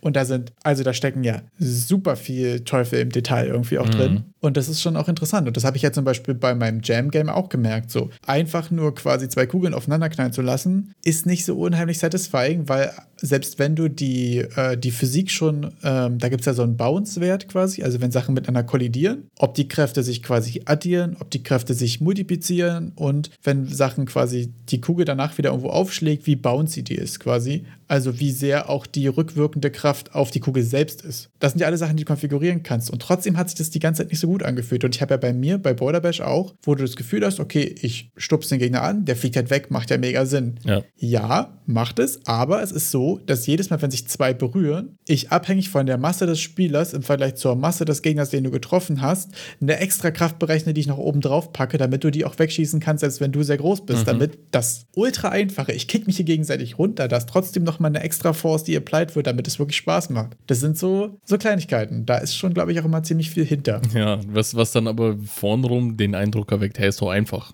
Die, Hey, die, also, die, Ph- Physik kann Unity, dann machst du eine Kugel und dann schiebst du die da runter. So, ne, hä? wofür hat der jetzt da irgendwie was bekommen? So, so easy. Warum dauert das drei Tage? ja. Das war dann der Punkt, ich wo, ich dann auch geistig gerade hängen geblieben bin. Deshalb kam dann nur ein Jo raus. Deshalb kam da bei mir auch nur ein Jo raus. ja, also ich finde auch ehrlich gesagt, gerade so Systemic Design in, in so Echtzeitinteraktion, also gerade wenn du so Feuer und Strom und so ein Kram hast, hast, finde ich super interessant. Ich glaube, da wird, also du musst ja irgendwie ganz viel mit, mit Text, so mit Interfaces arbeiten, um zu gucken, okay, ich habe hier Strom, der berührt etwas, ist das, hat das den Tag leitend, Ja. äh, äh, leitet Strom und dann hat er eine eigene Funktion für, ne, also irgendwie so stelle ich mir das jedenfalls vor, muss ich sagen, habe ich schon ein paar Mal drüber nachgedacht, mich aber noch nie mit beschäftigt. Da gibt es bestimmt irgendwo ein gutes Video oder einen guten Artikel darüber mit, wie wurde das genau gemacht. Ich glaub, das ist Finde ich so ehrlich gesagt auch komplex. super interessant, wollte ich auch mal machen wollen. Ich glaube auch wirklich, das gut zu machen, dass du danach sagen kannst, ich füge jetzt hier einen neuen Stein hinzu, Ja. der leitet nicht und der brennt auch nicht. Und dann füge ich einen neuen Stein hinzu, der ist jetzt aber aus Eisen, der leitet, aber brennt immer noch nicht. Und dann bringe ich einen neuen Stein hinzu aus Magnesium, Ja. der leitet und der brennt. Ich glaube, dass du das Ja. quasi erweiterbar, dieses Framework machst, ist eine brutale Aufgabe, aber fände ich ehrlich gesagt mal ziemlich interessant, mich damit zu beschäftigen. Wahrscheinlich aber auch eine sehr gute Frage für Reddit, How Did They Code It? Definitiv. Und dann ist ja How Did They Code It? Ich glaube, da kannst du dann noch, äh, wenn du das jetzt im Thema Bezug auf Unreal zum Beispiel, ist dann noch eine Frage, wie implementiere ich das mit dem, was Unreal mir gibt? Es gibt ja nämlich auch die Möglichkeit, solche Physical Materials in Unreal zu haben. Und da, da öffnen sich ganz riesige, also entweder mache ich es mit deinen Tags, wie du es meintest, oder ich mache Physical Materials, oder da ist ja dann die Frage, wie, wie mache ich das da am besten? Benutze ich das überhaupt? Ja? Könnt ihr ja alles nur mit Tags machen und nach Tags fragen. Das finde ich wirklich auch bei, bei so größeren Features irgendwie immer die schwierige Frage, weil es gibt ja meistens, also gerade bei Unreal ist es noch extremer und bei Unity ist es wahrscheinlich aber ähnlich. Es gibt ja immer von Unreal quasi eine Hauslösung für viele Sachen, so, ne? Für Physics Animations und für, wie sagst du jetzt auch Physics, Physics Materials und so. Ich habe das Gefühl, für, für so ziemlich jede abgefahrene Spielmechanik, die du dir ausdenken kannst, hat eigentlich Unreal immer schon eine Lösung, so wie Gameplay-Ability-Systeme und so. Und ja. die Frage, okay, beschäftige ich mich jetzt mit der Unreal-Lösung? Dazu gibt es ja parallel oder einfach auch alternativ immer noch Marketplace-Assets. Ja. Und dann gibt es immer noch die Möglichkeit, es selbst zu machen. Und das finde ich immer eine ultra schwere Entscheidung, ja. weil das, das Unreal selbst eingebunden ist, immer so, okay, ist wahrscheinlich ziemlich cool, auch immer ziemlich effizient, aber, aber da weiß man mal nicht, wie geil ist die Dokumentation und so und ist es gepflegt, ist es jetzt gerade neu und so, finde ich immer super schwierig. Wenn du so ein Plugin hast, selbe Fragen, so ist es gut gepflegt und so ein Kram. Aber bei Plugin, glaube ich, ist mal der große, der große Vorteil, dass du einen ziemlich direkten Ansprechpartner hast, wenn du wenig vorankommst. Auf der anderen mhm. Seite weißt du halt nicht, wie effizient ist das. Ja.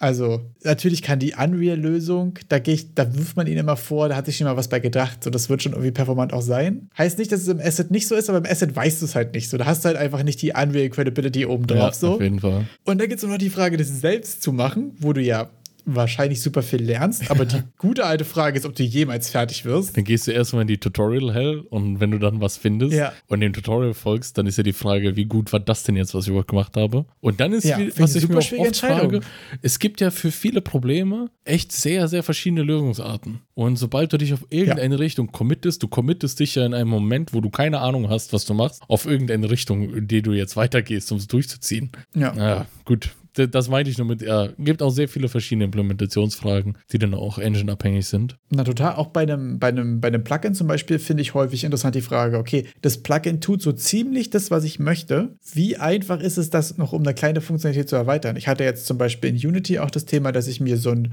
Free Asset äh, UI Plugin geholt habe und so. Und als ich da versucht habe, so eine Kleinigkeit neu hinzuzufügen, war das so ein Krampf, weil ich wirklich ja einfach noch zu wenig über das Plugin wusste, mhm. um das irgendwie sinnvoll sinnvoll zu erweitern. Und ich bin auch der Meinung, dass es nicht so gut zu erweitern war einfach. Das war nicht so richtig dafür gedacht. Das war so, das war so ein abgeschlossenes Bundle. Das hat in sich super funktioniert und sah super gut aus. Aber wenn du ein bisschen was anderes machen wolltest, so out of the box von dem eigentlichen Content, war das irgendwie voll schwer zu erweitern. Und das ist ja auch noch eine große Frage. Wenn du es selbst gemacht hast, ist die Erweiterbarkeit natürlich wahrscheinlich gut. Oder du weißt aber zumindest, was du machen nur, wenn du es gut gemacht hast. Ja, ja, genau.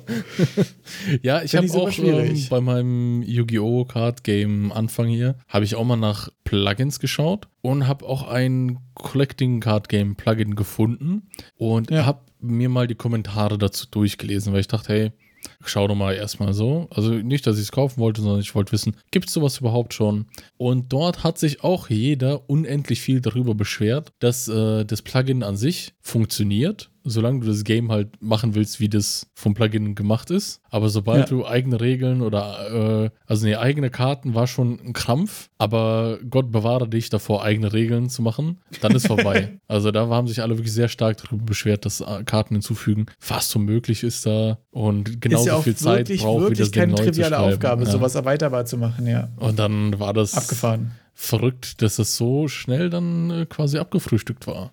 Und für, für alle, die sich dann fragen, wie kann man solche Dinge erweiterbar machen? Ich wollte noch die ganze Zeit da nämlich nochmal auf unsere eingangs erwähnten Design Patterns zurückkommen und Oha. eine kleine Website wieder empfehlen, denn das kann man nicht oft genug empfehlen. Und zwar gameprogrammingpatterns.com. Da, es gibt nämlich ein Buch von dem Autor von Game äh, Programming Patterns und da geht es dann darum, welche Design Patterns werden ganz viel in Gaming verwendet und der hat dieses komplette Buch auch nochmal for free online auf seiner Website. Ihr könnt dort quasi im, im, im HTML-Ding da durchklicken und euch das Buch auch auf der Website einfach durchlesen. Also ihr könnt es einmal als, glaube ich, PDF-Version bei ihm kaufen, äh, als E-Book und als Print und den ganzen Inhalt vom Buch findet ihr auch auf der Website for free. Also wirklich, wer, da gibt es keine Ausreden, das nicht, also sich zumindest mal anzusehen. Wirklich ein großartiges Buch. Dazu muss ich noch zwei Sachen sagen. Erstmal, es ist sehr funny geschrieben. Es gibt immer so Side Notes mit einfach so Real-Life-Beispielen und so, die sehr unterhaltsam sind. Und ihr müsst auf jeden Fall, wenn ihr jetzt einfach auf diesen Link klickt, den wir in die Show Notes haben, müsst ihr mal runterscrollen zu Who Am I? Wo der gute Mann sich vorstellt. Und ich muss immer noch sagen muss, das ist das beste Bild eines Autoren zu seinem Buch, was ich jemals gesehen habe. Guckt euch einfach an, schon allein deswegen ist es der, der Klick wert. Und ich würde sagen, machen wir den Sack zu für diese Woche. Oha. Oha. Ja, ist eine gute Idee, ne? Ich finde auch, wir, wir, wir, wir enden hier stark mit der guten alten Game Programming Patterns äh, Empfehlung. Äh, Gerade auch Command Pattern ist ja, glaube ich, auch sogar, ist es sogar das erste in dem Buch? Ja. Ich weiß gar nicht, ich glaube, es ist sogar das erste, ne? Ja. Command Pattern auch wirklich super stark. Ähm, ja, könnt ihr euch einfach mal angucken. Sonst äh, könnt ihr jetzt gerne mal Feedback geben. Was gibt es noch so für Game Jams, an denen ihr gerade teilnehmen wollt? Was so die nächsten sind, die anstehen? Wir werden wahrscheinlich eventuell, wir sagen mal ganz kurz, ganz klares, vielleicht am Beans Jam teilnehmen. Ich versuche mich da mal nicht so festzulegen. Nächste Woche, Leute, nicht vergessen, ist bei uns das große Game Design Dokument Show Off. Und Ja. wir werden Außerdem, nächste Woche darüber reden. Ab nächste Woche sind dann für, ich sag mal, einen Monat, also vier Wochen, könnt ihr auf Discord abstimmen, wer der Sieger ist. oha, ja, das ist ein guter Plan. Und ich, ich hau mal in die Runde. Von meiner Seite gibt's, wird unter jedem, der abstimmt, ein, auch nochmal ein 10 Euro Steam-Gutschein verlost. Also, Wayne und ich, wir betteln um 10 Euro Steam-Gutschein. Und wenn ihr daran teilnehmt, ähm, indem ihr votet, könnt ihr auch einen Steam-Gutschein absahnen. Kommt in den Discord und votet. Denn Ab jetzt kommt in die Gruppe, es gibt was zu gewinnen. es gibt, es gibt für uns was zu gewinnen. Und Leute, wir haben echt nicht viele auf dem Discord. Das heißt, die Chancen sind verdammt gut, dass man diesen 10 Euro Gutschein Das kannst du doch nicht so sagen. Also ab nächster Woche sind dann also die, mit diesem die Bash an uns Gates offen. selbst. Ihr wisst es, gebt uns 5 Sterne und so ein Kram, Spotify, dies, das. Ähm, Ananas. genau. Bis zur nächsten Woche. Ciao. Ciao.